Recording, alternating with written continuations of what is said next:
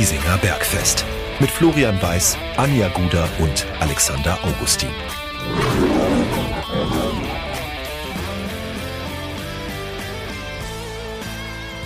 Servus und herzlich willkommen. Giesinger Bergfest, der Löwenstammtisch lädt zu Episode Nummer 109. Und es sind sehr, sehr viele Zahlen heute mit dabei. Äh, ich fange mal an mit drei Punkten. 15.000 überraschte Besucher im Grünwalder Stadion, wovon ungefähr 13.600 extrem gut gelaunt nach Hause gegangen sind. Äh, wir haben elf Ausrufezeichen und seit Dienstag, wir haben ja, wir zeichnen auch am 8.8. Dienstagabend 17 Uhr und 6, haben wir auch, auch noch einen neuen Neuner. Und das versuchen wir jetzt alles so ein bisschen in, in Form zu bekommen im Duo, lieber Alex. Äh, wir haben jo. viel zu besprechen. So ist es, ja. Und äh, das Folgenmotto steht auch schon, wenn ich unsere T-Shirts und die Farbe unserer T-Shirts so anschaue, dann äh, deutet es auf Schwarz und Weiß hin in dieser Folge. ich hätte gesagt, schwarz mal ab, wie die Folge wird. Ach gut. Ähm, schon der schlechteste Wortwitz für diese Folge äh, abgefrühstückt innerhalb der ersten äh, 50 Sekunden. Finde ich sehr gut und sehr wichtig. Falls ihr euch fragt, wo die Anja ist, äh, das sind diesmal private Gründe. Aber dafür haben wir einen wunderbaren Samstagnachmittag im Grünwalder Stadion gehabt. Im Trio es hätte nicht besser sein können. Das Wetter hätte besser sein können, ja. Aber äh, sonst kein Grund zur Beschwerde. Und das sagen wir selten. Und trotzdem wird vielleicht doch der ein oder andere kritische Ton in dieser Folge angeschlagen werden. Das können wir schon sagen. Aber grundsätzlich der Grundtenor, ähm, ich will jetzt nicht, die, äh, nicht den Teufel an die Wand malen, aber ich muss schon sagen, ähm, ich habe mich so innerlich tatsächlich so ein bisschen darauf eingestellt gehabt, also jetzt hier nicht den Krisengipfel Folge 109 zu machen, aber schon so ein bisschen zu sezieren, äh, wo überall krankt. Und wir werden jetzt aber auch nicht den Fehler machen, zu sagen, ähm, juhu, juhu, alles funktioniert. Nein, nein, das sind jetzt drei Punkte, die 60 München an Spieltag 1 gegen Mannheim eingefahren hat. Und das ist gut so und wir sind positiv überrascht worden. Aber das ist jetzt ein Schritt von 37, wenn man nur auf 38 sogar. Ah ja, oder 37 Folgen noch. Also ja. einer wurde gemacht, 37 ja. Folgen noch. Ja. Ähm, aber Fakt ist, Alex, diese Folge wird überraschend positiv. Einfach von dem, was wir am Samstag gesehen haben. Und das auf ganz vielen verschiedenen Ebenen. Mhm. Das ist, glaube ich, auch das Spannende, weil es geht gar nicht nur um das, was auf dem Platz stattgefunden hat. Ich glaube, das, was auf dem Platz stattgefunden hat, war natürlich der, der Grund für alles, was auch drumherum so ein bisschen passiert ist oder das, der Motor dessen. Aber es war ein, ja, ein durch und durch überraschender Nachmittag für viele, auch für uns. Ähm, wir sind ja in der Stehhalle gesessen zu dritt und da waren auch viele um uns herum, die, glaube ich, sich ein bisschen die Augen gerieben haben und die so ohne Erwartung reingegangen sind und äh, die Erwartungen wurden ja bei weitem übertroffen. Und ich glaube, so ging es echt vielen im Stadion. Die, die Grundstimmung war so positiv wie selten im Grün. Also ich habe es selten so positiv erlebt, so wohlwollend. Ähm, und das natürlich hängt das mit dem Geschehnissen auf den Geschehnissen auf dem Rasen zusammen, aber auch mit der nicht vorhandenen Erwartungshaltung, was auch ganz gesund war, glaube ich. Wir haben uns getroffen gegen Viertel vor zwölf in Giesing, sind da ein bisschen rumstravanzt, äh, haben uns, äh, ja, haben quasi das klassische Giesinger Vorprogramm genossen. Äh, du, ich und Anja aber war, ich fand es auch da schon sehr neugierig gelöst. Mhm. Ähm, also so, ja, das hat man auch schon länger nicht mehr gehabt tatsächlich. Und äh, ja, das Wetter hätte besser sein können. Aber ansonsten, ähm, ja, äh, fangen wir mal an mit dem Punkt äh, Aufstellung. Wir haben letzte Woche ja eine kleine äh, Prognose oder so Hints abgegeben. Ähm, und es war klar, es wird keine hundertprozentige Trefferquote werden. Vollkommen klar. Aber ähm, wir waren jetzt von der Aufstellung höchstens in einem Punkt überrascht. Und das war Leroy Quattro. Hm. Ähm, bevor wir auf ihn eingehen, ähm, Marco Hiller bleibt die Nummer eins. Wir haben oder beziehungsweise ich habe ja auch ein paar kritische Stimmen bekommen, dass ich äh, es gewagt habe, äh, David Richter in, in meiner Elf da auf, auf die Eins zu setzen. Das äh, vielleicht nochmal ganz kurz. Erstmal, man, man sollte immer noch gut diskutieren können. Und zweitens, es war ja keine, von meiner Seite wäre das ja keine Wahl gegen Marco Hiller gewesen, sondern reines Bauchgefühl. Äh, das hat mich jetzt getrügt. Ich sage jetzt aber auch im Nachgang, äh, ich habe ja sogar Marco Hiller aus Sicht von Maurizio Jacobacci erwartet. Es ist auch die richtige Entscheidung weil es gibt ja diesen Identifikationsfaktor. Ähm, er hat für 60 schon viel geleistet und hätte er David Richter gebracht, das wäre schon ja, monumental gewesen für den Löwenkosmos. Und so gesehen, es ist eine kluge Entscheidung. Die, ist, die, die wird definitiv nicht in Stein gemeißelt sein. Hm. Also Marco Hiller hat jetzt erstmal die Pole Position. Ja. Aber David Richter wird Teufel tun und äh, äh, sich äh, mit dem Bankplatz begnügen. Und Marco Hiller wird jedes Mal aufs Neue bestätigen müssen, dass diese Wahl die richtige ist. Und das ist gut so. Ja.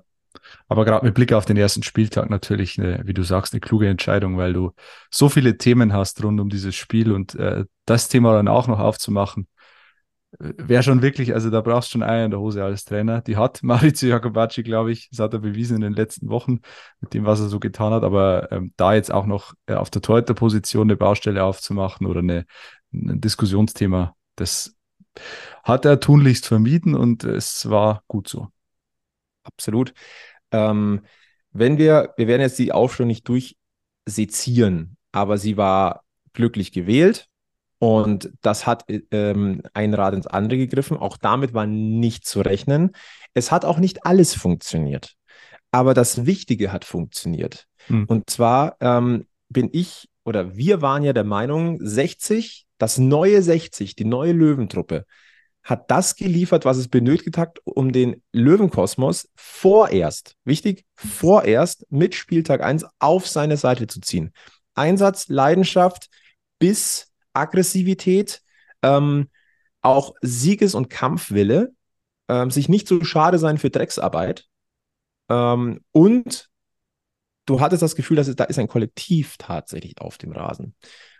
Und vieles von dem hätte ich jetzt noch nicht erwartet. Nicht, weil ich es dem Team nicht zutraue, sondern weil halt, wie viele Neuzugänge waren? Sieben? Sieben Neuzugänge in der Startelf?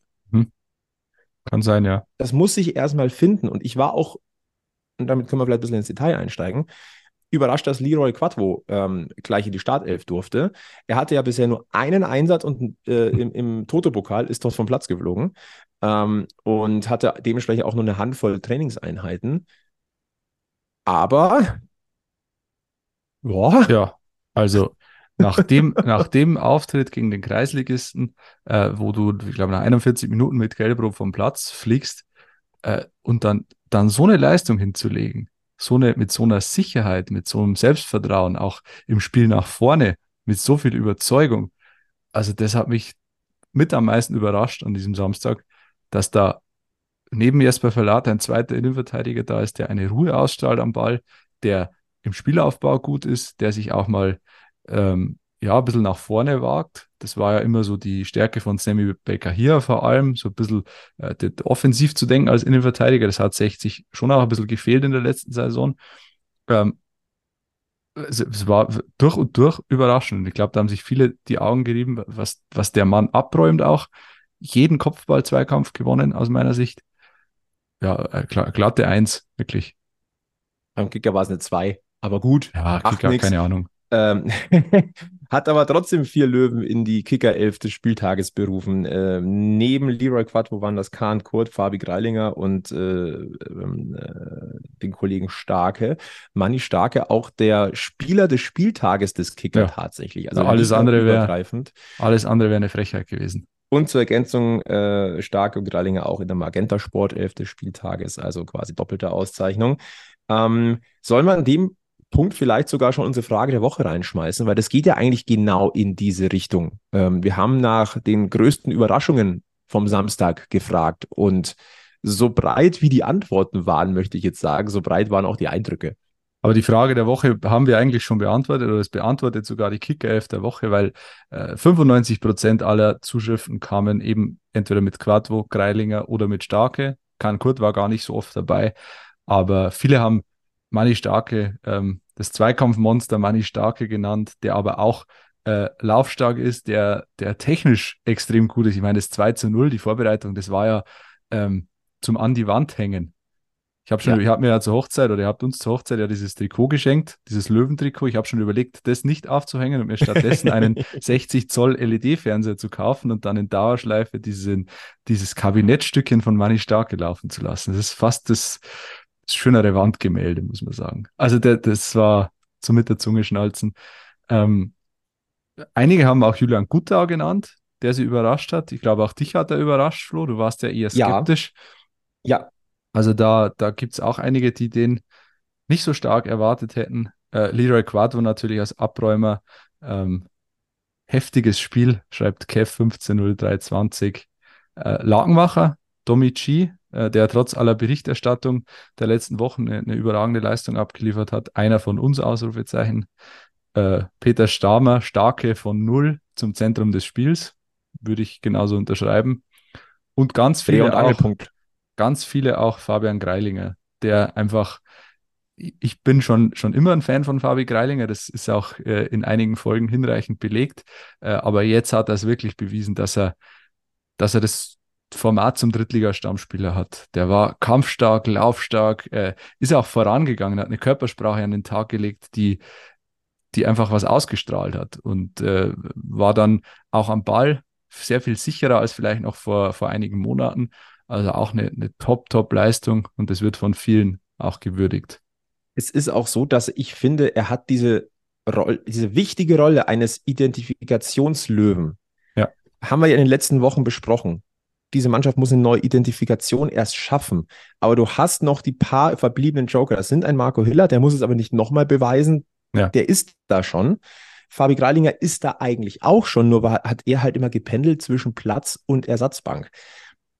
Ich hatte das Gefühl, er wollte beweisen, ich bin ein Löwe und ich zeige euch, dass ich in die Startelf gehöre. Und ganz ehrlich, in der Form, wie er sich am Samstag bewiesen hat, äh, muss sich ein Philipp Steinhardt erstmal hinten anstellen. Ja, das meine ich jetzt nicht klar, respektierlich gegenüber äh, Philipp Steinhardt, sondern einfach, äh, never change a running system. Und wenn ja. das durch so quasi äh, bestätigt, ich finde nämlich zum Beispiel auch, dass Julian Guttau zusammen mit Fabian Greilinger auf der linken Seite sehr gut harmoniert hat. Ja. Und diese Übergabe-Momente. Ja, Greilinger oft hinterlaufen auch. Also das hat schon, das hat wunderbar funktioniert. Da bringst du natürlich auch extrem viel Tempo rein.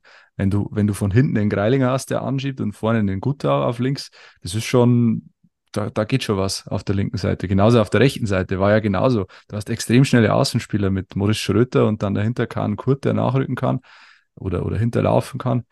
Das ist schon, das hat sich schon als, als Waffe herausgestellt, ja. Und, und übrigens nochmal zurück zu Marco Hiller. Marco Hiller hat mich schon auch überrascht in dem Sinne äh, im Spielaufbau. Ich glaube nicht, dass Marco Hiller in den 90 Minuten einmal einen Ball lange von hinten rausgeschlagen hat. Immer mhm. konsequent mhm. flach von hinten raus und das aber auch sauber. Ohne und dann wurde es auch sauber verarbeitet. Genau. Ne? Also, das, also, das war ein Herauskombinieren, so wie es Maurizio Jacobacci ja wirklich will und wo ich ja. zugeben muss, dass ich ein bisschen skeptisch war. Ja. Also das sah schon gut aus. Ich wollte noch kurz ähm, auf, auf die Zentrale gehen. Mani Starke, Niklas Tarnert, Albion Frenetzi. Ich finde, das hat auch wunderbar harmoniert. Hm. Und ich bleibe dabei, Albion Frenetzi auf der 10 ist eine Waffe. Ja, hat auch der Pass zum 2 zu 0 gezeigt. Ja, also dementsprechend Maurizio Jacobacci in der Hinsicht alles richtig gemacht. Ja. Und äh, ja, weil mir Suleimani war in der ersten Hälfte auf der 9 so ein bisschen nicht verschenkt, aber er hing in der Luft. Das hat dann Finn Lakenmacher ja. besser gemacht. Da muss man schon ganz ehrlich sein. Ähm, aber ich glaube, über ihn werden wir jetzt dann im, im Nachgang auch noch mal ein bisschen weiterreden, wenn, wenn wir dann so ums große Ganze nochmal. Ich fand, ähm, ich fand aber auch, dass Soleimani das nicht schlecht gemacht hat. Er hat Nein. natürlich nicht die, nicht die Torchancen generiert, aber er hat als falsche Neun sehr gut agiert. Er hat extrem oft nach, äh, nach hinten gearbeitet, oft sogar am eigenen 16er noch abgeräumt. Der hat viel nach hinten gearbeitet und, und hat dadurch natürlich die anderen so ein bisschen nachrücken lassen von hinten. Also da, da es war ein anderes 60-Spiel in der zweiten Halbzeit, sehr viel mehr auf Finn Lagenmacher ausgelegt als der Ballverteiler, Ballfestmacher. Äh, und Suleimani ist einfach auch nicht dieser Spielertyp, der Lagenmacher ist. Aber er hat den Spielertyp oder er hat seinen Spielertyp sehr gut eingesetzt in der ersten Halbzeit, finde ich. Er ähm, war kam halt mir ein bisschen zu kurz. Ja. ja, er hat einfach die, er ist die weiten Wege gegangen. Er hat nicht die typische Stürmerarbeit gemacht. Genau. Das ist es vielleicht auch. Deswegen ja äh, sollte man Waldemir Soleimani da jetzt nicht irgendwie abkanzeln, auch mhm. notenmäßig. Ist, natürlich, wenn du nur sagst Stür Stürmerarbeit, ja, da war es jetzt nicht so optimal, aber es hat die Situationen auch nicht so gegeben, ja. muss man fairerweise auch sagen. Und Manni Stark hat sich gedacht, Traumtor gegen 60, mache ich mal Traumtor mit 60. Äh, wenn auch unter ein bisschen Mithilfe äh, von zwei Mannheimern, ja. Also, naja. aber trotzdem, der war so gewollt. Natürlich, natürlich. Ähm, gute Laune auf dem Platz. Also das ist schon übergesprungen, der Funke, das, was man gerne auf Giesing sehen möchte. Wenn sich die Mannschaft zerreißt, zerreißt sich äh, das Publikum genauso. Äh, Stichwort Publikum. das war ein bisschen anders auf Giesingshöhen tatsächlich. Und vieles, und da sind wir jetzt auch mal ganz ehrlich, ist uns erst im Nachgang so wirklich klar geworden oder, oder so, erstmal so richtig aufgefallen. Ähm, fangen wir mal ein bisschen an und von, von den Live-Eindrücken. Mhm. Also man, man, kennt das Prozedere, äh, dass irgendwann mit Leib und Seele kommt, äh, dass die Mannschaftsaufstellung kommt. Ähm, ich finde übrigens auch, dass Basti Schächter Stadionsprecher das, was Maurizio Jacobacci eingefordert hat, die Fans müssen hinter dieser neuen Mannschaft stehen. Wir müssen hier gemeinsam an einem Strang ziehen, dass es funktioniert. Fand ich übrigens sehr, sehr gut auch, äh, das mhm. nochmal so zu betonen mit den eigenen Worten. Sehr, sehr cool. Ähm, das hat sich auch über die 90 Minuten so bestätigt. Natürlich, weil es auch die Mannschaft zurückgezahlt hat. Na? Also da sind wir bei diesem Geben und Nehmen. Mhm. Und ähm, das ist uns durchaus während dem Spiel schon aufgefallen, Alex. Ähm, das ist, du hast es als wohlwollend bei uns am Austausch bezeichnet. Also ja. sehr, sehr pushend ähm, und, und, und supportend. Ähm, Im Nachgang sind uns so zwei drei Kleinigkeiten noch aufgefallen. Mir, also mir ist zum Beispiel aufgefallen, tatsächlich, bevor Leib und Seele angefangen hat, bevor ähm, auch die Mannschaft aufstand gekommen ist, war schon eine Schalparade in der Westkurve zu sehen. Das ist, kenne ich persönlich so in der frühen Form noch nicht. Und wir reden jetzt nicht mhm. zum Einmarschieren, ne, zu Löwenmut, wo grundsätzlich ja die Schals nach oben gehen. Ähm, das war so eine kleine Geschichte. Im Nachgang auch, und das können wir ja auch offen sagen, über, durch Medienberichte ist uns dann nochmal ein bisschen, haben wir nochmal genauer hingeguckt tatsächlich, weil ja unter anderem das Banner der Münchner Löwen in der Westkurve gefehlt hat. Und ähm, natürlich haben wir versucht, auch mal so ein bisschen die Ohren zu spitzen mal so ein bisschen, bisschen zu gucken, ja, was, was ist denn da los? Und ja, es ist anscheinend ein bisschen was anders, Alex. Es ist wirklich ein bisschen was anders. Ja, das wird sich zeigen, was da jetzt anders ist. Ähm, Zumindest man, am Wochenende war es anders. Am Wochenende war es anders. Es war sehr viel, äh, ja, nicht, nicht bunter in der Kurve, aber es war kleinteiliger, sage ich mal. Ähm, es war so nicht dieses, ja, die Münchner Löwen, die halt gesammelt auftreten als die Ultragruppierung, sondern es waren irgendwie viele kleine, viele, viele, also viel mehr Zaunfahnen, die, äh, kleinere Zaunfahnen sind mir aufgefallen. Mag jetzt auch Einbildung sein mit dem, was man so gelesen hat die letzten Tage. Aber es war, es, ja, optisch und akustisch war es anders, ja. Was mir noch aufgefallen ist, ähm, es gab ja, oder es gibt ja grundsätzlich immer die verschiedensten Schwenkfahnen. Ähm, diesmal war ganz klar, waren die Gruppier Einzelgruppierungen waren zu erkennen. Also ich nenne mhm. jetzt nur mal beispielhaft die Panzerknacker, die Münchner Freiheit, äh, die Blue Blood Fanatics, äh, die Leone Bianchi Azzurri. Das ist nur eine kleine Auswahl, die, die mir halt so ins Auge gestochen sind. Da kann man jetzt drüber äh, spekulieren, was das bedeutet. Ähm, wichtig zu wissen an dieser Stelle ist, die Münchner Löwen sind ein Zusammenschluss. Hm. Na, das ist nicht eine Ultragruppierung. Das glaube ich, muss man vielleicht nochmal erklären. Ähm, ich habe extra nochmal, ähm, ich sag mal, ja, Anführungszeichen, Gründungsstatement aus dem März 2017 herausgesucht. Ähm, damals sind sie ja wieder aufgetreten. Kleiner Exkurs. Damals war, hatte 60 keine aktive Fanszene oder, oder aktive Ultragruppierung für knapp ein Dreivierteljahr ähm, nach der Auflösung der Giersinger Burm unter anderem.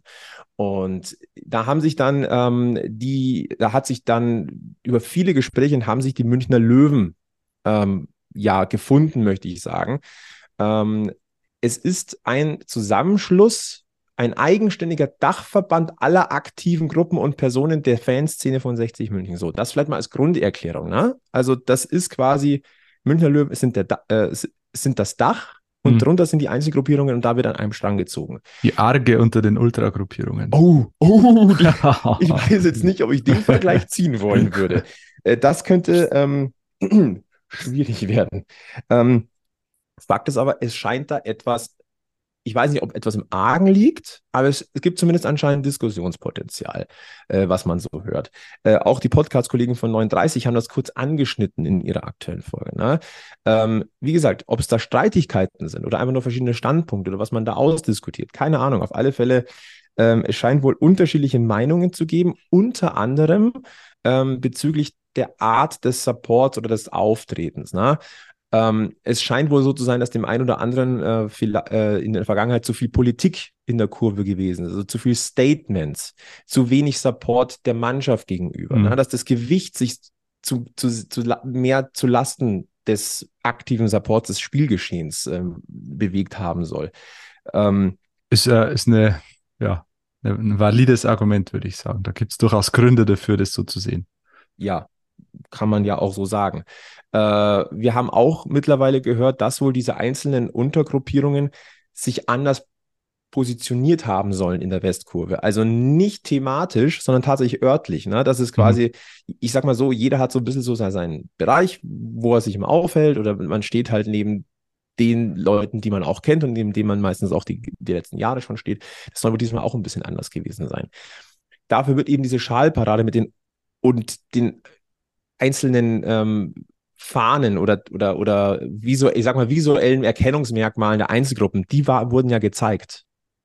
Und trotzdem war es, war es ein kollektiver Support der Mannschaft, ja. das muss man dazu sagen. Also mhm. es scheint da jetzt nicht Gräben aufgerissen zu sein. Weil in der Sache war man sich wohl einig, wir müssen die Mannschaft supporten. Die Nebengeräusche, die es sonst gibt, ob man sie jetzt gut oder schlecht findet, steht jetzt überhaupt nicht zur Diskussion. Aber man scheint sich soweit immer noch grün und einig zu sein, ey, wir müssen diese 60 München da auf dem Platz supporten. Und das ja. hat ehrlicherweise wunderbar funktioniert. Das muss man sagen, ja. Optisch auffällig auch, oder nicht auffällig äh, in dem Sinn, die Ismaik-Fahne war nicht da, die große, und auch die Anthony Power-Fahne war nicht da. Es gab eine kleine Ismaik-Fahne, die war aber vielleicht ein, ein, Fünftel von dem, was die große hatte, von der Größe her, mit dem gleichen Konterfei, das durchgestrichen ist, aber bei weitem nicht so präsent wie, wie im letzten Jahr. Das war schon auch so ein auffälliges äh, Zeichen in der Kurve. Ich weiß nicht, wo, wie man das deuten kann, ob das jetzt Zufall war, weil die beiden Schwenker krank waren, keine Ahnung. Aber ähm, kann, kann schon auch mit der Diskussion zusammenhängen, die du gerade skizziert hast. Und auch die Power muss weg Banner, die es ja sonst immer gibt, oder ne, war ja auch nicht zu sehen. Also es, es war wirklich kompletter Fokus auf diesen Spieltag. Ich bin persönlich Voll. auch gespannt, ähm, wie sich das weiterentwickeln wird. Ähm, ich, wir können vom Status Quo nur sagen, also nur vom Stadionerlebnis, hm. nur vom, von der Symbiose Mannschaft, aktive Fans, das hat sehr gut funktioniert. Ja. Ich, ich habe wirklich selten so eine gute Stimmung erlebt im Grünwalder Stadion. Nicht, weil es besonders laut war oder besonders frenetisch oder besonders ausgelassen, sondern die, diese Grundstimmung, die zu spüren, dieses, dieses Grundpositive, ähm, nicht dieses dauernde, ja, Granteln, Pöbeln, sondern wirklich eine angenehme Grundstimmung, äh, was natürlich auch damit zusammenhängt, dass man ohne Erwartung reingegangen ist, ganz klar. Letztes Jahr zum Beispiel hattest du halt von Anfang an was zu verlieren und das hat man auch auf den Tribünen gemerkt. Und jetzt ist es halt äh, eigentlich fast die umgekehrte Ausgangssituation. Und es tut gut, muss man echt sagen. Ja, man hat sich halt schon auf diesen kleinsten gemeinsamen Nenner und das ist das Geschehen ja. auf dem Platz geeinigt. Ähm, so jedenfalls unser Eindruck. Und ehrlicherweise passt auch so ein bisschen der neueste Post von Hassan Ismek dazu. Hm. Ähm, der ja in letzter Zeit ein bisschen ruhiger war. Es hat, mein Gott, er hat halt das, das neue Trikot präsentiert und so. Aber letztendlich ähm, hat er sich bezogen auf das erste Spiel. Ähm, der interessante Absatz da drin ist allerdings folgender. Was mich auch besonders positiv stimmt, mein Bruder Yachja wurde bei seinem Besuch in München mit offenen Armen von Geschäftsführer Marc Pfeiffer sowie den beiden Vizepräsidenten Heinz Schmidt und Hans Sitzberger empfangen. So stellen wir uns ein gepflegtes Miteinander vor. Danke für diese Gastfreundschaft. Ich muss dazu sagen, also Robert, äh, Präsident Robert Reisinger war am Samstag nicht im Stadion. Ähm, aber dass Hassan Ismail so das so herausstellt, mhm. das ist schon ist, bemerkenswert. Ist so, das ist ein neuer ähm, Ton. Also ist, was, ist das eine digitale Friedenstaube, die er da ausgesendet hat? Könnte man schon so meinen, ne? Also es, es ist schon in der Deutlichkeit ist es bemerkenswert, ja, dass er die Namen herausstellt und sagt, danke für die Gastfreundschaft. Das, äh, glaube ich, hat so noch nicht gegeben. Oder zumindest das kann ich mich nicht dran erinnern. Nein, ich mich auch nicht. Ähm, also, wie gesagt, alles Beobachtungen, was man so hört, das einfach mal so in den Raum gestellt. Aber es, es also, wenn sich da was in, in Richtung Positives bewegt, und das dafür erste Anzeichen sind, würden wir es unterschreiben. Aber wir sind immer noch bei 60, deswegen alles mit Vorsicht genießen. Äh, sehr, sehr, äh, sehr, sehr spannend dann und da sind wir da definitiv neugierig, ähm, wie wir das noch weiter einzuordnen es gab haben. auch ein Foto, ich glaube, das war das eh beim Ismaik-Post dabei. Sebastian Seeböck, der im Verwaltungsrat sitzt, äh, im Gespräch mit Yachia Ismaik und Anthony Power auf ja. der Haupttribüne. Auch das, ja, kann man jetzt auch viel reininterpretieren, aber so ein bisschen Symbolkraft hatte das schon auch. Ja, durchaus. Es kommt zumindest nicht ungefähr. Aber wie gesagt, ja. warten wir mal ab, äh, was ja. die Tage bringen. Aber es ist zumindest mal eine positive, auch eine positive Überraschung, wenn man jetzt mal ganz ehrlich ist. Ja. Die Botschaft stimmt schon mal. Das ist schon mal der, der, erste Schritt in die richtige Richtung. Mal schauen. In der Woche reden wir wieder ganz anders wahrscheinlich. So wie wir 60 kennen. ja, ja, mal schauen. Ähm, noch eine kleine Beobachtung, äh, weil wir vorhin Fabi Greilinger und äh, Fabian Gutauer angesprochen haben. Äh, nach dem 2-0 durch Finn Lakenmacher, äh, ja, so Richtung Mannheimer Fans darf man schon mal zeigen, hey, wir haben das 2-0 gemacht so zwei, zwei, ich sag mal, zwei kleine Siegerfäuste oder Jubelfäuste in die Richtung. Äh, danach haben viele Waldhof-Fans vergessen, dass äh, auch die Becher ja Pfand ist. Ähm, da ist viel Becherpfand in München geblieben. Ähm, und ansonsten, äh, ja, ich sag mal so, diese, diese nennen, nennen wir es mal Mini-Choreo der Waldhof-Fans mit, mit äh, dem, dem äh, nennen wir es mal abgewanderten Löwensymbol und dem Spruchband. Ich möchte jetzt niemandem zu nahe drehen, aber ich habe schon kreativere ähm, Äußerungen gesehen als das Kopieren eines Internet-Memes infolge äh, der Wildschwein-Geschichte aus Berlin. Mal, dass die Geschichte ja drei Wochen her ist. Also, ja. äh, das haben viele wahrscheinlich schon wieder vergessen. Die haben das Plakat angeschaut und haben sich gedacht, was ist denn jetzt los? Also, naja, war nicht besonders, nicht besonders ja. kreativ. Naja, deswegen sind sie auch mit null Punkten nach Hause gefahren. Also, ja.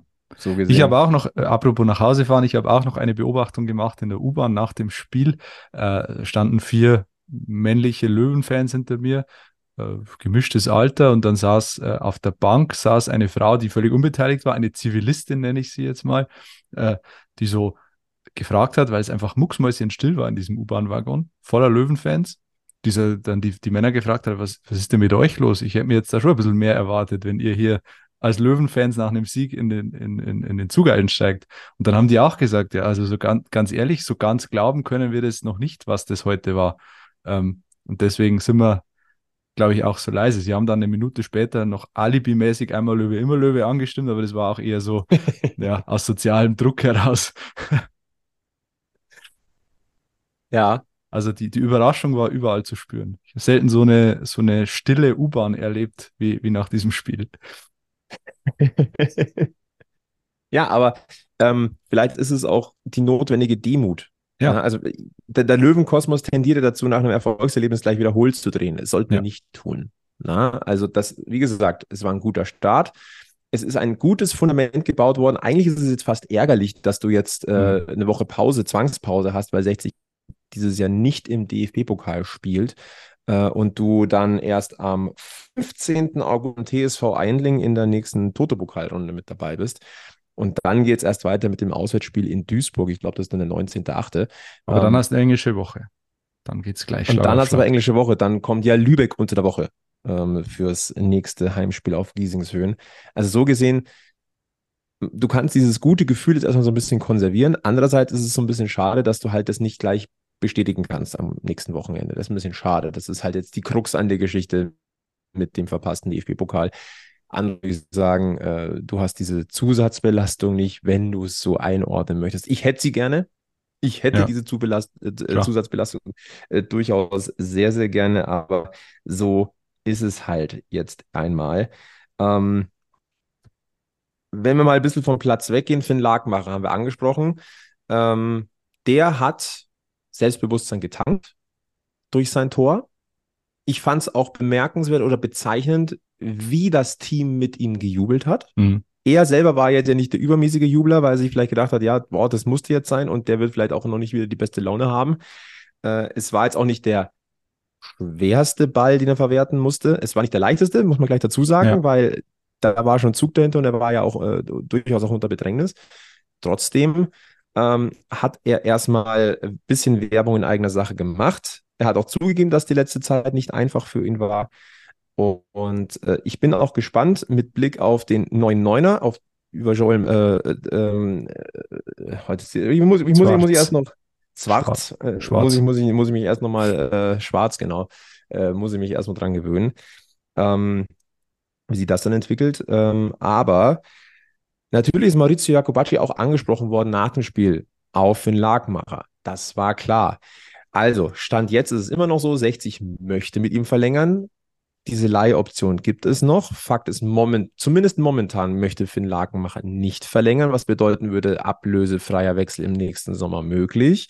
Ähm, Maurizio Jacobacci hat dann nochmal betont, dass er durchaus auch Vertrauen zu Finn Lakenmacher hat, ähm, dass er ein guter Stürmer werden kann und dass, man, dass er halt noch an gewissen Dingen arbeiten muss und das wäre nicht wenig.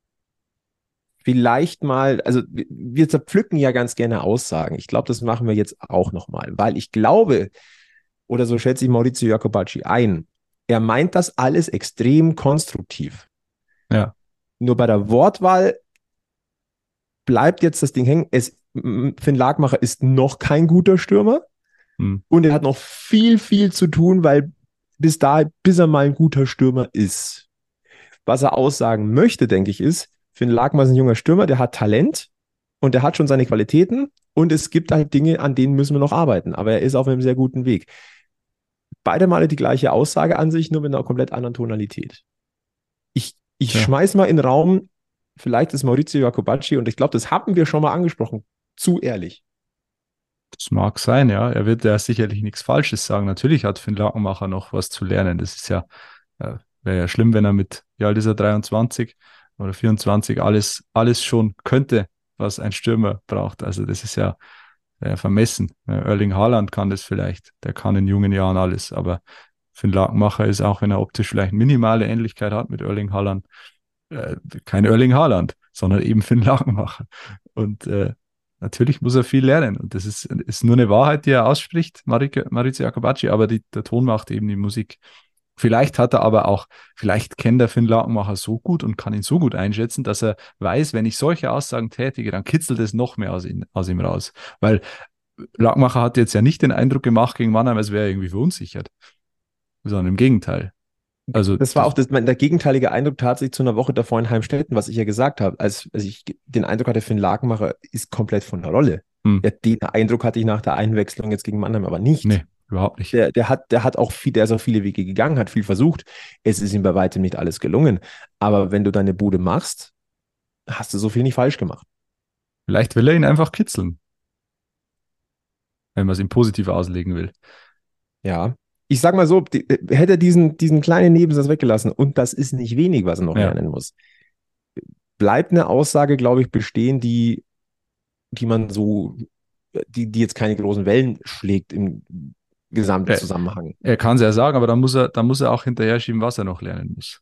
Ja. Er sagt, es ist nicht wenig. Ja, übrigens, äh, da verhält er sich nicht gut, da hat er ein schlechtes Stellungsspiel, da sieht er die, die Lücke nicht. Da, dann ist es okay, dann kann er es zumindest faktisch belegen oder mit Argumenten unterfüttern, diese Behauptung, dann ist es, hat es nochmal eine ganz andere Wucht, diese Aussage. Aber so ist es, ja, weiß ich nicht. Entweder eben irgendwie unbeholfen in der Kommunikation, zu ehrlich oder im schlechtesten Fall einfach nicht besonders klug. Ja.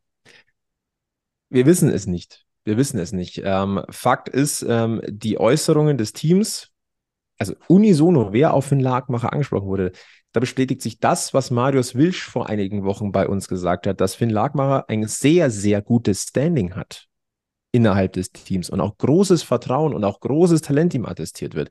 Übrigens sogar von Sascha Mölders. Ja.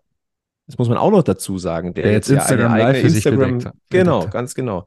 Und der und, hat übrigens, ähm, der hat für Lakenmacher, der hat echt eine Lanze gebrochen. Ich glaube, dass der einen fünf Minuten Monolog gehalten hat zu Finn Lakenmacher bei dieser Instagram Live Session, hat gesagt, er erinnert ihn so ein bisschen an sich selber, äh, was durchaus berechtigt ist. Also rein körperlich ist er schon sehr robust und, und kann, kann Bälle festmachen und erinnert mich, also jetzt gegen Mannheim hat er mich tatsächlich so ein bisschen an Mölders erinnert. Ähm, sehr viele Zweikämpfe gesucht, Bälle festgemacht, abgelegt, tief gegangen, was halt Mölders äh, par excellence konnte in seiner Topzeit. Ähm, und Mölders hat auch, wie Marius Wilsch, dafür plädiert, ihm einfach ein bisschen Zeit zu geben. Junger Stürmer, der gezeigt hat, was er kann, der aber halt immer noch jung ist. Äh, und äh, Mölders hat auch gesagt, 60 braucht keinen Neuner, weil 60 hat für einen Lakenmacher. Hat er wortwörtlich so gesagt. Und äh, das spricht natürlich schon Bände. Man kann jetzt von Sascha Mölders halten, was man will, aber ich glaube schon, dass er einschätzen kann, ob ein Stürmer was drauf hat oder nicht. Ja. Stattdessen haben wir seit Dienstag Joel Schwarz in München. Äh, der kommt von Jan Regensburg. Holländer hat auch den äh, Suri Surinam surinamischen äh, äh Pass. ähm, würdiger Holländer äh, hat unter anderem für die holländische U19-Spieler absolviert. 24 Jahre alt, 1,90 groß. Mittelstürmer kann im Zweifels aber auch äh, von beiden Außenpositionen kommen. Ähm, ging dann doch vergleichsweise schnell. Zuletzt war er ausgeliehen von, vom Jan an Ado Den Haag. Und was wir sagen können, ähm, dass er, dass es in Regensburg durchaus kritische Stimmen gibt, dass man den zu 60 gehen lässt. Es wird wohl eine kleine Ablöse fließen. Da scheint man äh, doch ein bisschen abgewichen zu sein, ähm, um eben das zu realisieren von den Prinzipien, dass man keine Ablöse zahlen kann. Es scheint wohl eine kleine Ablöse zu geben. Ähm, die scheint aber wohl stemmbar zu sein, sonst hätte man das wohl nicht gemacht. Äh, über die Vertragsmodalitäten wird meistens Stillschweigen verbat, wie hier, äh, äh, vereinbart, wie hier auch. Äh, man spricht also, man kann davon ausgehen, dass es ein Zweijahresvertrag ist, wie man so hört. Ja, das hoffe ich doch. Also für einen Spieler Ablöse zu, äh, zu zahlen und dann ihn nur für ein Jahr zu binden, ist wahrscheinlich kaufmännisch auch nicht ja. die klügste Entscheidung. Deswegen. Nein, absolut nicht. Ja. Was kann man über äh, Joel Schwarz sagen? Ähm, auf alle Fälle, wenn ein, eine Fanszene sagt, wieso lasst ihr den gehen, den haben wir jetzt gerade frisch wiederbekommen und von dem halten wir was, dann ist es schon mal nicht so schlecht. Ich glaube, das kann man schon mal so, so festhalten, wenn wir jetzt mal zurückgucken. Ähm, letztes Jahr hat er in 20 Spielen sechs Buden gemacht und zwei Assists in der Liga äh, beigesteuert. Ähm, in der zweiten Liga für den Jahren äh, in, der, in, der, Saison davor, also 21, 22, waren es 24 Einsätze und zwei Buden. Das klingt jetzt erstmal nicht so wahnsinnig viel, allerdings äh, in den Niederlanden hat er dann auch in der Saison 2021 zum Beispiel äh, 32 Spielen 10 Tore und 10 Vorlagen geliefert. Das machst du auch nicht mal so nebenbei. Ähm, Fakt ist, ein bisschen mehr Auswahl auf der Neuner-Position war notwendig. Und die ist jetzt da. Mal abgesehen davon, ob man jetzt Pro oder Contra für den Lakenmacher ist. Darum geht es in erster Linie nicht. Aber momentan hättest du ja so gut wie keine Optionen gehabt. Ja. Oder wenig Optionen. Hätte sich der, der Sturm ja fast selbst aufgestellt. Äh, Und Joel Schwarz ist eine Option in vielerlei Hinsicht. Äh, ich kann da, ich, ich berufe mich jetzt auf einen renommierten Fußballexperten namens, namens Karl Augustin, mein Papa, der mir 2001, Oktober 2021, er hat es heute extra rausgesucht, ähm, er hat mir da geschrieben, Alexander, wenn du noch Kontakt zu Kölner hast, so lange ist her, die sollen sich mal den Zwarz von Regensburg anschauen. Ich glaube, der wäre was. Nur ein Wechselspieler, aber für mich auffällig gut. Tja, and here we are. Und äh, er hat mir in diesem Zusammenhang ein Video geschickt, eine Zusammenstellung von Joel Schwarz bei Excelsior Rotterdam, also vor seiner Zeit in Deutschland.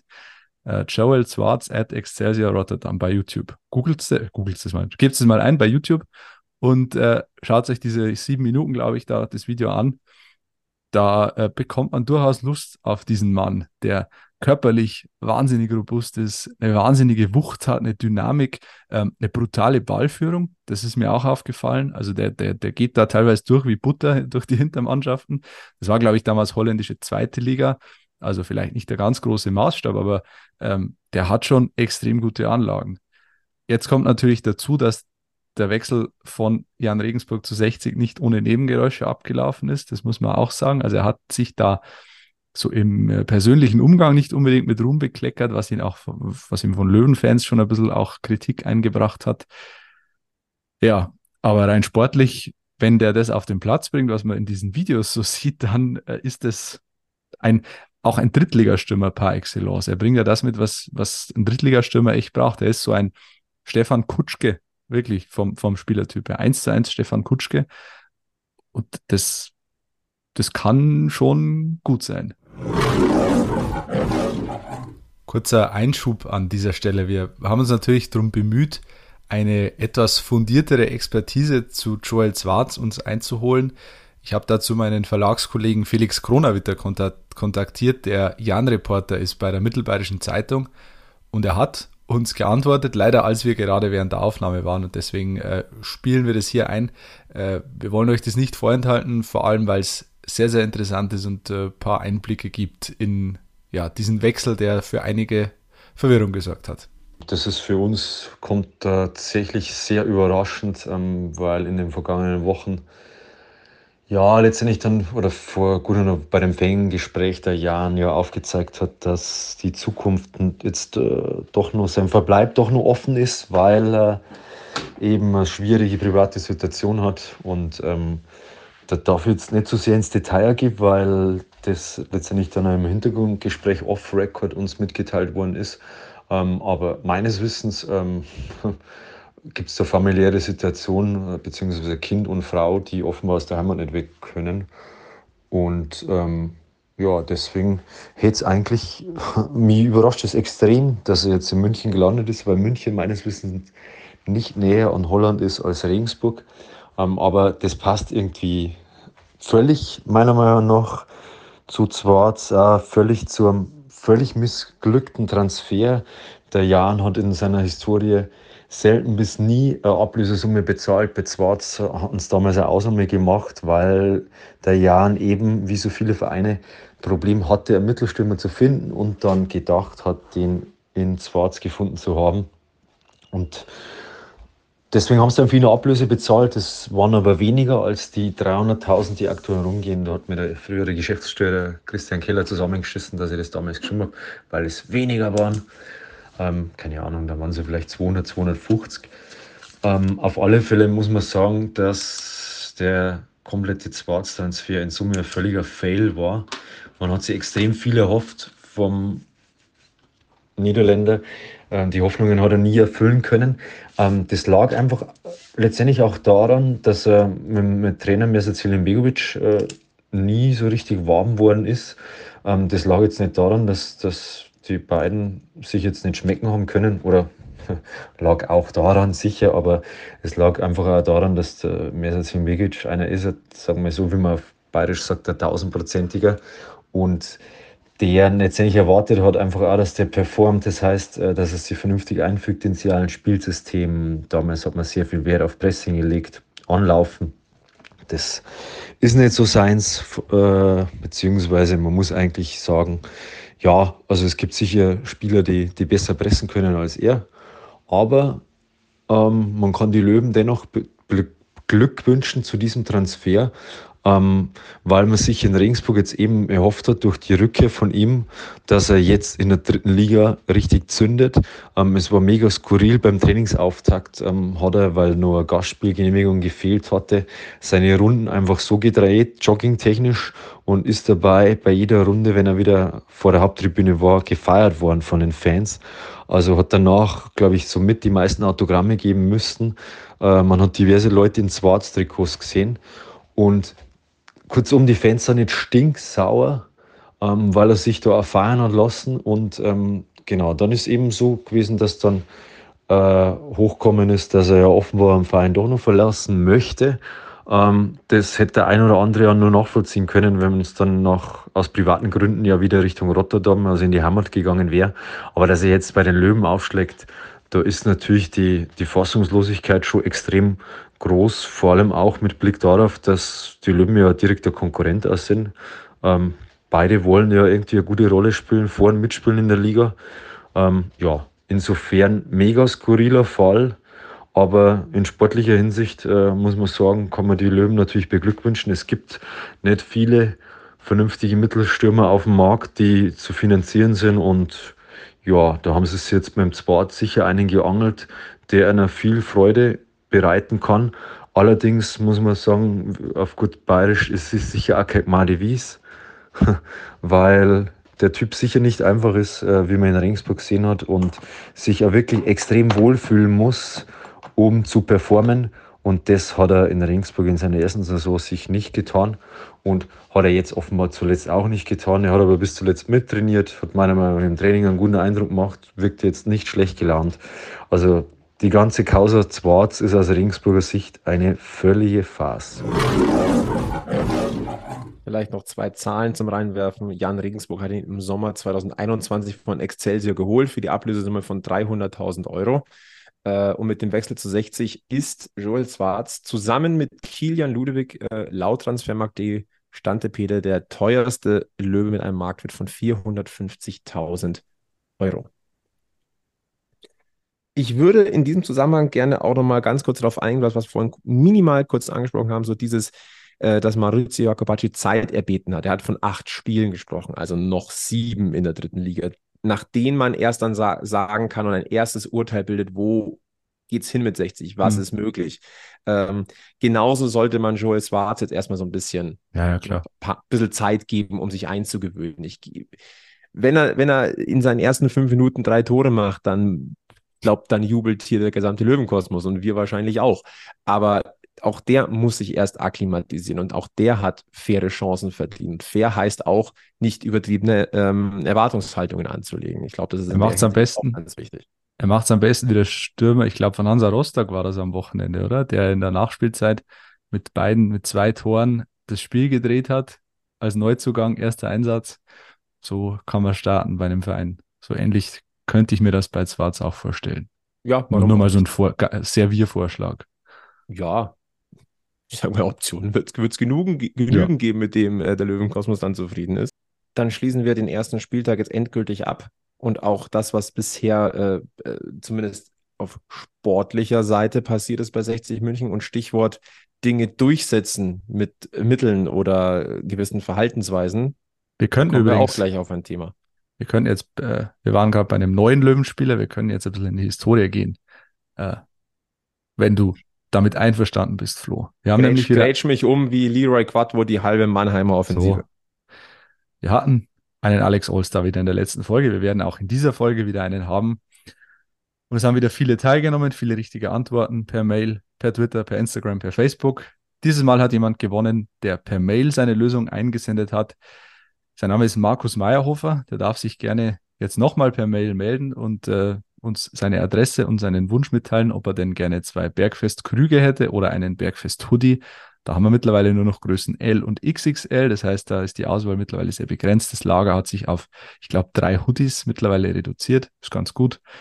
Ähm, genau, er hat richtig gelöst, nämlich folgenden Alex Allstar, zu dem es diese drei Hinweise gab.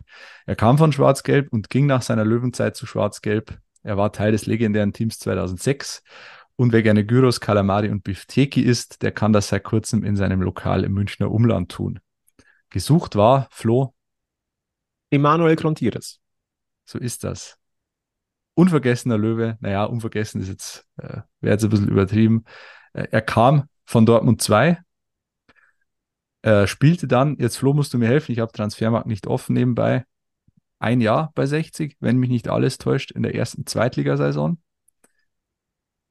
Ich schaue live nach. Flo, Flo schaut live nach. Auf jeden Fall ging er nach seiner Zeit bei 60 zu Alemannia Aachen.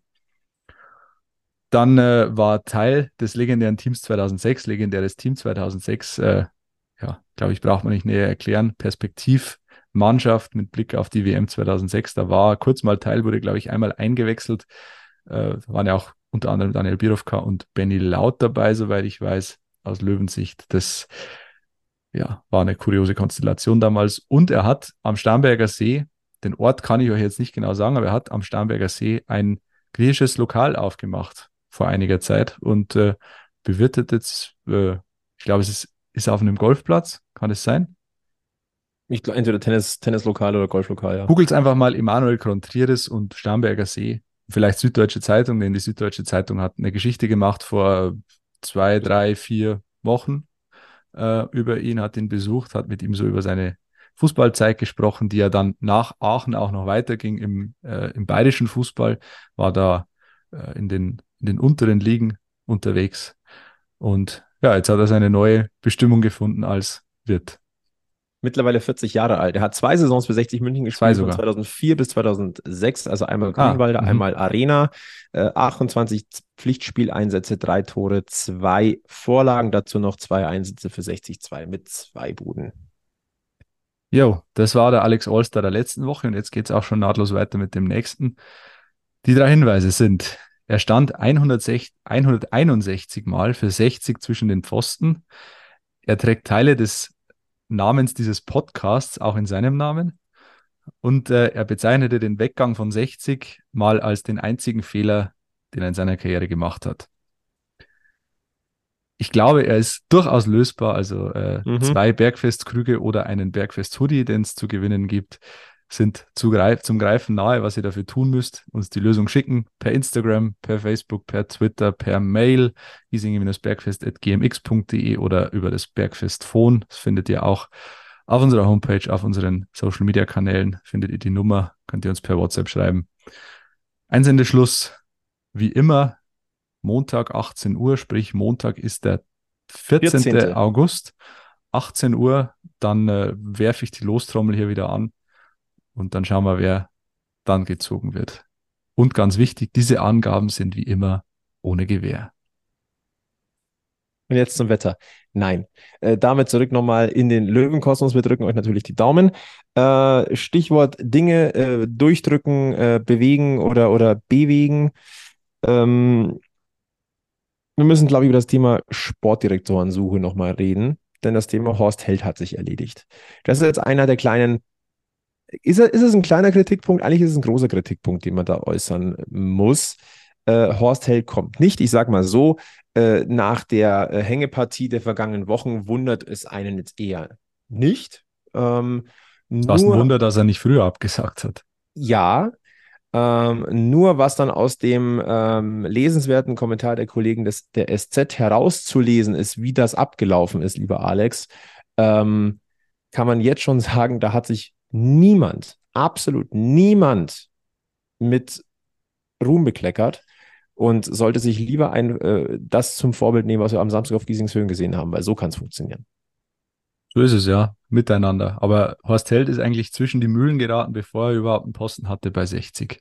Das muss man auch erstmal schaffen, aber es hat sich natürlich das fortgesetzt, was man unter Günter Gorenzel schon beobachten konnte, der ja auch so ein bisschen ja, rausgeekelt wurde, indem man ihm das Budget extrem gekürzt hat, ihm dadurch natürlich seine elementare Arbeit als Sportdirektor schwierig gemacht hat, nämlich Spieler zu holen. Ähm, und für, um Spieler zu holen, brauchst du Geld. Und wenn du kein Geld hast, kannst du keine Spieler holen. So. Äh, und Günter Gorenzel hat dann gesagt, naja, das tue ich mir nicht länger an. Das hat, glaube ich, auch einigen Verantwortlichen bei 60 ganz gut in den Kram gepasst, dass er gesagt hat, ich gehe jetzt zu Austria Klagenfurt.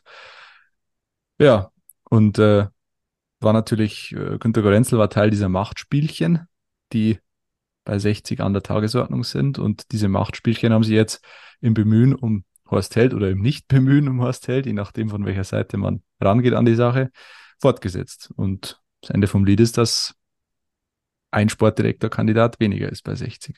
Und das meiner Meinung nach auch sich keiner von außen 60 antun wird in dieser aktuellen Konstellation. Deswegen wiederum ist natürlich auch Hassan Ismail gut beraten, nach außen ein bisschen diesen Frieden wiederherzustellen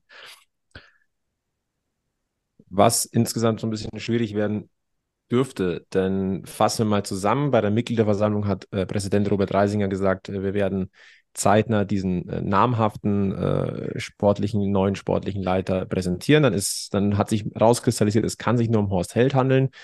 Ähm, der Hauptgesellschafter, äh, also die Ismark-Seite, wusste davon anscheinend relativ wenig. Ähm, es gab wohl nicht die komplette Einigkeit auf, auf der EV-Seite, die hat man aber dann wohl durch Gespräche herstellen können. Also, dass die EV-Seite wusste, okay, es soll Horst Held werden. Ähm, Horst Held habe danach auch das Okay des Hauptgesellschafters haben wollen. Und das finde ich absolut nachvollziehbar, weil ja. wenn ich irgendwo hingehe, möchte ich gewollt sein. Und zwar nicht nur von einem Teil, sondern vom Großteil von den Entscheidern. Und ähm, in diesem Gespräch da, das war wohl mit Marc Nikolai Pfeiffer, wenn ich jetzt richtig informiert bin, äh, als auch mit Anthony Power, glaube ich. Sakis Dimoniadis, glaube ich. Sakis Dimoniadis, Entschuldigung, danke. Ähm, wurde ihm dann gesagt, naja, also du kannst kommen, also jetzt mal überspitzt ausgedrückt, nur von uns wird es halt dann keine finanziellen Zuwendungen geben. Das heißt, bist, eigentlich musst du arbeiten, ohne dass du das Geld dafür hast. Und dass dann ein Horst Held sagt, naja, vielleicht fahre ich doch nicht zur Grünwalder Straße, das kann ich nachvollziehen. Absolut. Und ähm, deswegen muss man aber hier auch ganz deutlich sagen, hier hat sich niemand mit rumbekleckert. Erstmal kann es natürlich nicht sein, ähm, dass du so quasi gegen eine Wand läufst und sagst, wenn du kommst, kriegst du kein Geld. Dann schau mal, wie du hier arbeitest. Das ist ein Unding. Wenn es denn so war, muss man ganz deutlich so sagen. Andererseits ist es auch nicht klug, äh, in dem Fall von Robert Reisinger, ähm, quasi das öffentlichkeitswirksam auf, also anzukündigen, da kommt jemand, ohne das vorher schon abgeklärt zu haben, dass man den gemeinsam holen möchte, dass das quasi das derjenige ist. Auch ähm, das ist ja Teil der Machtspielchen. Also die Machtspielchen kommen ja nicht nur von der einen Seite, sondern genauso richtig. von der anderen Seite. Auf einer Mitgliederversammlung anzukündigen, dass jetzt ein namhafter Sportdirektor vor der Tür steht und quasi nur noch wartet, bis äh, ihm der Bürostuhl unter den Arsch geschoben wird, auf gut Deutsch gesagt. Das ist natürlich auch genau Teil dieser Machtspielchen. Ähm, und natürlich wird, jetzt wurde im Nachhinein natürlich auf Sakis Timoniaris rumgehackt, der Horst Held, naja, so, so vergrault hat, in Anführungszeichen. Aber das Vergraulen geht ja viel früher los. Es geht eigentlich schon damit los, dass man ihn auf der Mitgliederversammlung so präsentiert, wenn auch nicht namentlich, äh, ohne dass intern irgendwas geklärt ist.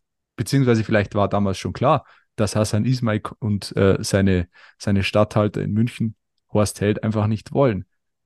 Dann muss ich entweder als Präsident sagen, okay, wir ziehen 50 plus 1, wir setzen das durch, wir haben Horst Held an der Angel, der will zu uns und dann setzen wir das durch komme was wolle, 50 plus 1.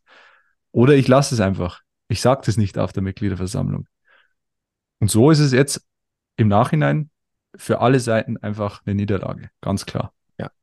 Und den Terminus, den die Kollegen der Süddeutschen Zeitung in Person von Markus Schäflein da äh, genannt haben, 50 plus 1 wird beim TSV immer mehr zum stumpfen Schwert. Es ist es. Es ist keine Waffe. Es sollte ehrlicherweise auch keine Waffe sein. Es sollte nee. eine Grundlage sein aber bei 60 wurde es zu oft als, oder wurde es zu oft versucht, als Waffe einzusetzen. Und die Waffe ähm, der Investorenseite ist halt der Geldhahn. Der Geldhahn kräht im äh, Zweifel lauter als 50 plus 1. Richtig. Also da hat sich niemand mit äh, Ruhm bekleckert. Und äh, auch mit Blick auf ähm, das, was Anja in der vergangenen Woche gesagt hat, äh, irgendwer musste ja federführend diesen Kader dann zusammenstellen, weil dieses Vakuum da ist. Und das ging eigentlich nur über Maurizio Jacobacci, der mit dem Team arbeiten muss. Zusammen natürlich mit, der, mit, der, mit, den, äh, mit dem Chef-Scout. Und es kam äh, Jakobacci sicherlich nicht ungelegen, das muss man auch dazu sagen. Ja, er hat es vielleicht nicht forciert oder ja. wenn er es forciert, also es, es kam ihm zumindest nicht ungelegen. Das ist, glaube ich, der per perfekte Terminus. Nicht negativ, nicht positiv. Ja.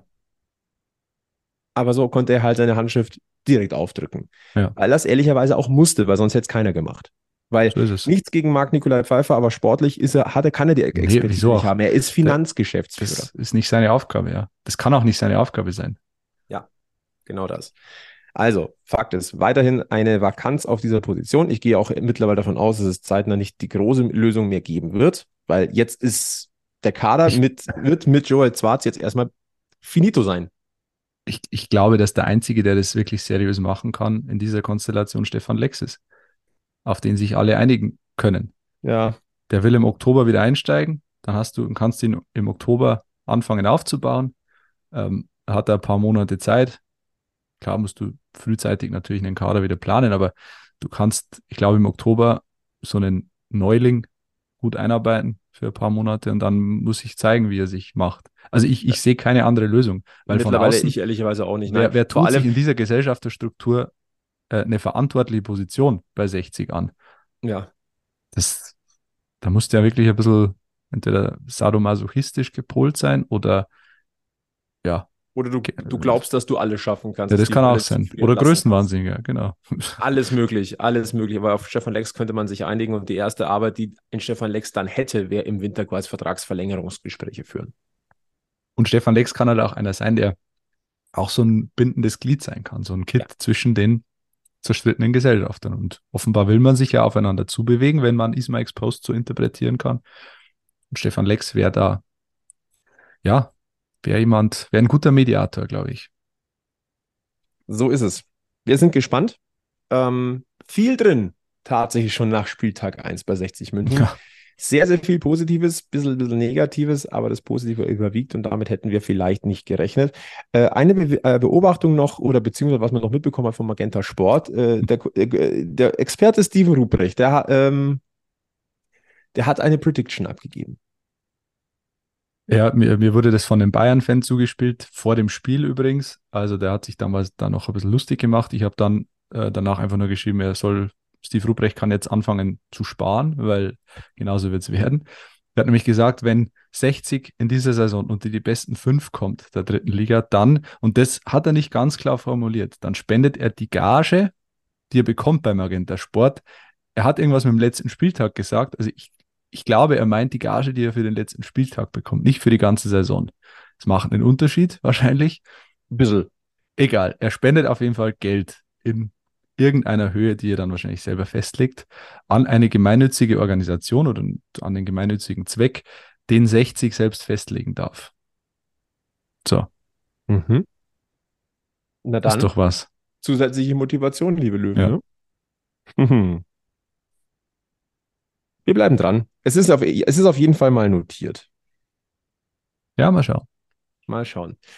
Ansonsten, ich glaube, wir müssen noch nicht großartig auf eine Tabelle gucken, ähm, auch wenn wir sie jetzt wahrscheinlich gerade einfrieren würden.